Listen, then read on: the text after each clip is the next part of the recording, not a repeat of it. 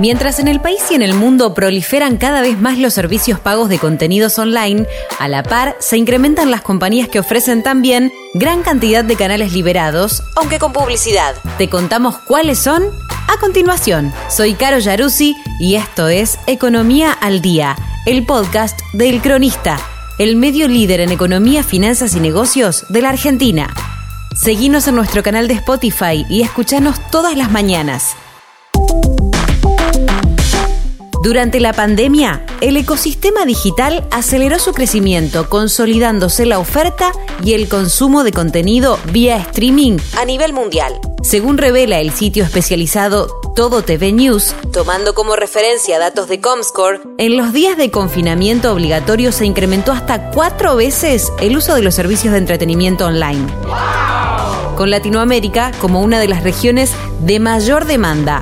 bien latino. En relación a esta información, el estudio Dimensión 2020 de Cantar Media indica que el 73% de los consumidores declararon estar suscriptos a una plataforma de contenidos de TV y video, ya sea gratuita o de pago. Y mientras que casi la mitad de ellos, 44%, es abonado a dos servicios de streaming con predominancia en todo el planeta de Netflix y Amazon Prime, el porcentaje disminuye en el caso de la suscripción a 3, 18%, o a 4 plataformas, 7%. En este sentido, en los últimos meses, el mercado local ha sido testigo de la llegada de esperados players globales que terminaron de configurar, al menos por ahora, una nueva era de distribución y consumo de contenido, a la que se viene denominando la guerra del streaming y donde sobresalen marcas como Netflix, Amazon, Disney Plus, Star Plus, HBO Max, Stars Play y Paramount Plus. En paralelo, en la región comenzó otra gran competencia que tiene como protagonista a las plataformas AVOD, tal como se conoce a las plataformas de streaming gratuitas con publicidad, siendo Pluto TV la punta de lanza de esta tendencia. La empresa de Viacom CBS ofrece al menos 100 canales a sus clientes con las temáticas más variadas. Se puede ver a través de su aplicación o desde cualquier computadora sin necesidad de descargar nada. A lo sumo hay que registrarse, como algunos de los servicios que se describen a continuación. Es que además de Pluto TV, en nuestro país también se encuentran disponibles servicios como Cine.ar, Tubi, VIX, Blim TV, Plex TV, Crunchyroll, Canela TV, Free TV y también se puede agregar YouTube y Dailymotion, que como plataformas de videos se puede encontrar cualquier cosa. Mmm, lo que sea.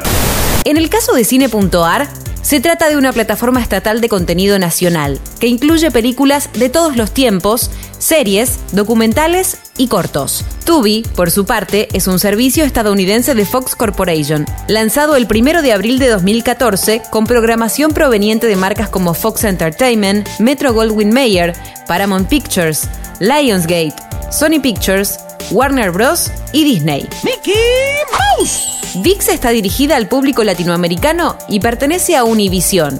El contenido engloba tanto series como películas y novelas en español latino.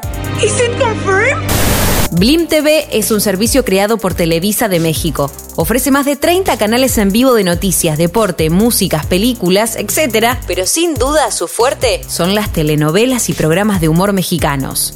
Plex TV en tanto, es una de las ofertas más interesantes. De capitales estadounidenses y canadienses, cuenta con más de 130 canales con más de 20.000 películas y series, según ellos, a lo que hay que agregarle, por ejemplo, los canales en vivo de Reuters, Bloomberg, Yahoo Finance, Euronews y USA Today, que es casi como prender la televisión en Norteamérica. Dios bendiga a los Estados Unidos de América. Crunchyroll es una oferta temática con gran variedad de series de anime, manga y dramas asiáticos, aunque no toda la programación está disponible debido a restricciones de licencia geográfica.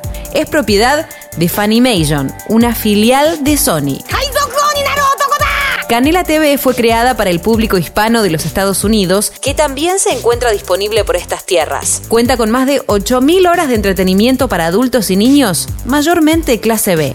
Finalmente, Free TV de Olympusat ofrece mil horas mensuales de programación doblada al español. Además, 200 horas provenientes de España y Latinoamérica con títulos de acción, drama, suspenso y crimen, divididos en una proporción de 30% para películas y 70% para series. Si tú no pagas por el producto, tú eres el producto. Esto fue Economía al Día, el podcast del cronista. Seguinos en nuestro canal de Spotify y escuchanos todas las mañanas. Y si te gustó, podés recomendarlo. Coordinación periodística Sebastián de Toma. Producción Rodrigo Martínez y SBP Consultora. Hasta la próxima.